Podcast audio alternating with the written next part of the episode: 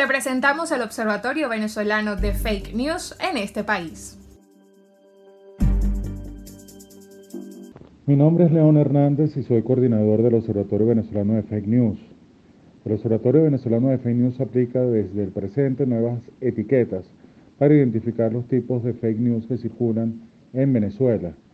A partir de un análisis en el cual investigamos cuáles son las etiquetas más reconocidas tanto en Venezuela como en otras localidades, detectamos que había cuatro tipos que eh, regularmente pueden calificar el tipo de bulo que circula en el país.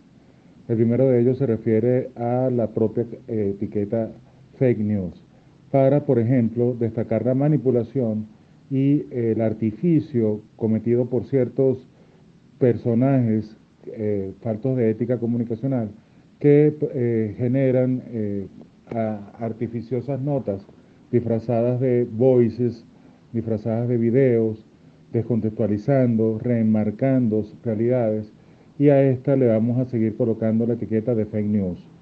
Otra etiqueta para un fenómeno que hemos visto en Venezuela y que también ha sido calificada ya por otras iniciativas es el del contenido engañoso, entendido este como, por ejemplo, aquel que no puede ser validado o desmentido dada la incapacidad de acceder a la fuente primaria o ante la falta de cierto criterio eh, periodístico o estilístico que permita un tratamiento imparcial, sino por el contrario es un tratamiento sesgado de la información.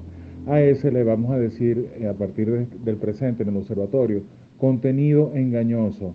También tenemos, por supuesto, aquellos contenidos que no han circulado en medios tradicionales ni digitales, que parecieran extraídos de la ficción, pero resulta que son más reales que algunos que incluso circulan como tales en las redes, y a este le vamos a colocar como no es fake. ¿Por qué? Porque no circulan en medios y son mensajes legítimos verificados con nuestros observadores en el trabajo de calle. Y en la última eh, de las categorías que vamos a emplear es una categoría que queremos eh, impulsar que se llama error. Ha habido cabezazos de algunos periodistas en algunos contenidos que han provocado que lamentablemente circulen y se viralicen elementos que falsean la realidad sin que haya sido la intención primaria manipular la opinión pública. A eso le vamos a denominar error. Error porque eh, de alguna manera también la ciudadanía que comparte alguna falsa interpretación sobre algo que registró, bien sea en su teléfono, bien sea por redes, eh, de pronto crea una matriz de opinión sobre la base de algo que no ha ocurrido. Y eso no puede determinarse como una mala intención en la, en la forma periodística, sino sencillamente se trata de un error. Entonces vamos con estas cuatro etiquetas de ahora en adelante en nuestro observatorio aquella que se dedica a señalar lo que es fake news, aquella dirigida eh, a, desarticular lo que es engañoso, aquella que precisa que la gente entienda que es cierto, entonces la denominamos no es fake, y aquella que la, que la, mayoría de las personas eh, verá como producto de un error no intencional por parte de un manejo un poco eh, defectuoso de información sensible. Esas son las categorías que tenemos y este fue el en este país del día de hoy. Muchas gracias.